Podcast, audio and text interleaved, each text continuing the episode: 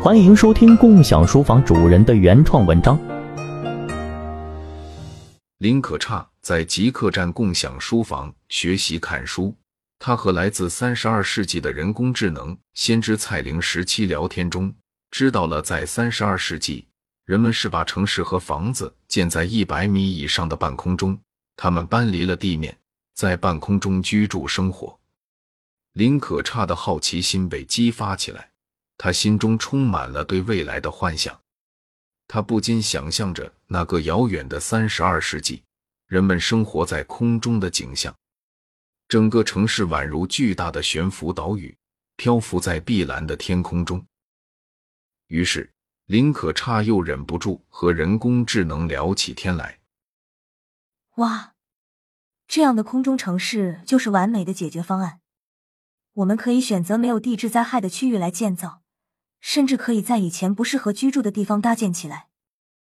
蔡玲时期的头像眼神灼灼，兴奋的回复道：“地质灾害对地面城市的选址和发展是个大问题，但是高空城市就完全不用担心这些限制了。”蔡玲时期在电脑屏幕上如打字机一样，一行一行的呈现出文字。仿佛人工智能对于高空城市的数据早已经历练多年。高地建筑选在地质稳定的区域建立支撑立柱，就算那个地面不适合人类居住也没关系。通过空中交通，不用人去地面，在山上、海边、沼泽、湖泊里都能看到那一座座卓越高耸的支撑立柱，宛如钢铁巨人般稳固的托起整个高空城市。人们的主要居住区和设施都在空中，所以地面的山崩和地陷都不会对我们造成影响。林可差的目光投射到远方，想象着未来高空城市中的繁忙街道、热闹市场和炽热的生活。他看到了人们在空中城市穿梭，欢笑声和交谈声回荡在整个城市之间，宛如一片欢乐的音符。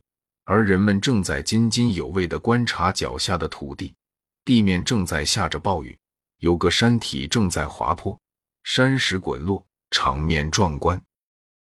蔡玲时期继续说：“人们还运用了先进的隔震技术，让悬浮平台能够抵抗地震的冲击。在地震来临时，高空城市中的建筑在悬浮平台的作用下，让居民感受不到震动。”人们仿佛置身于一座坚不可摧的城堡，不用担心地质灾害高发。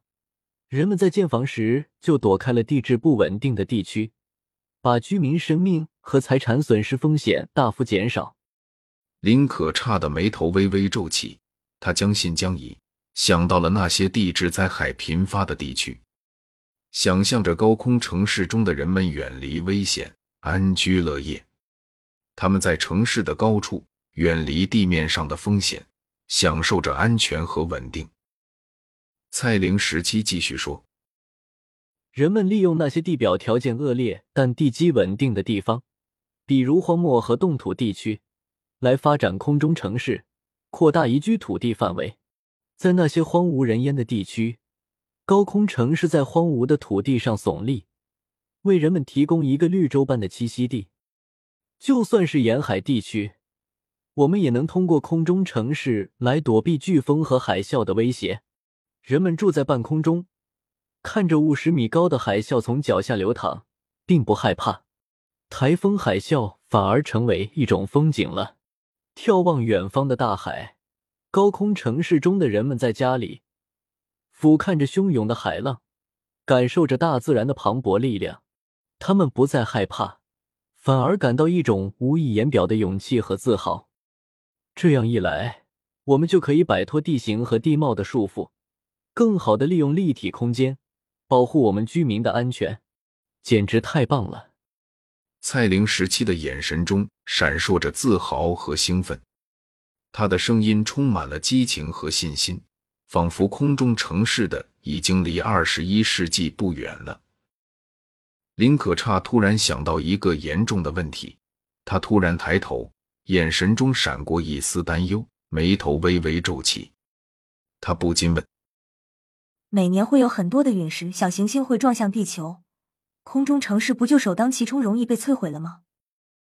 蔡玲时期察觉到他的疑虑，微笑着解释道：“恰恰相反，其实空中城市在面对重大灾害或小行星撞击地球时，具备独特而强大的优势。”他停顿了一下，继续说道：“首先，空中城市的灾害警报系统高效且迅速。”能在第一时间将警报传递到每一个居民的耳边。当灾害来临时，人们可以提前采取避难措施，确保自身的安全。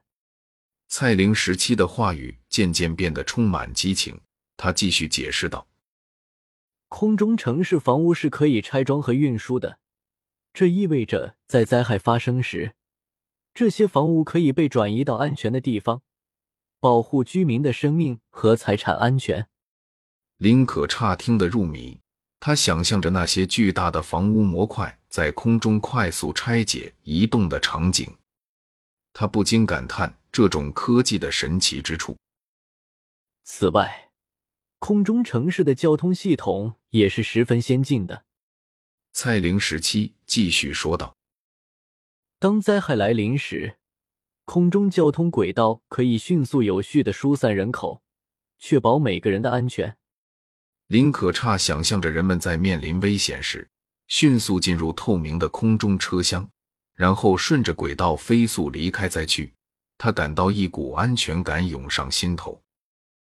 蔡玲时期话锋一转，继续说道：“空中城市拥有充足的空间资源，可以容纳大量疏散人员，同时，医疗资源也集中在空中城市内，以便及时救治伤员。”林可差心中涌起一股敬佩之情，他能想象到空中城市成为一个巨大的医疗中心，各种设备、药物和医护人员齐聚一堂，为伤员提供最及时的救治。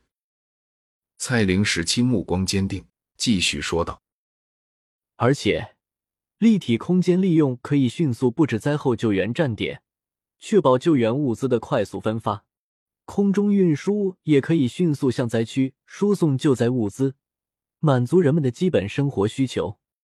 林可差充满期待的想象着灾后的景象：空中城市内充满了各种救援站点，人们在那里得到了食物、水源和庇护，他们的生活逐渐恢复正常。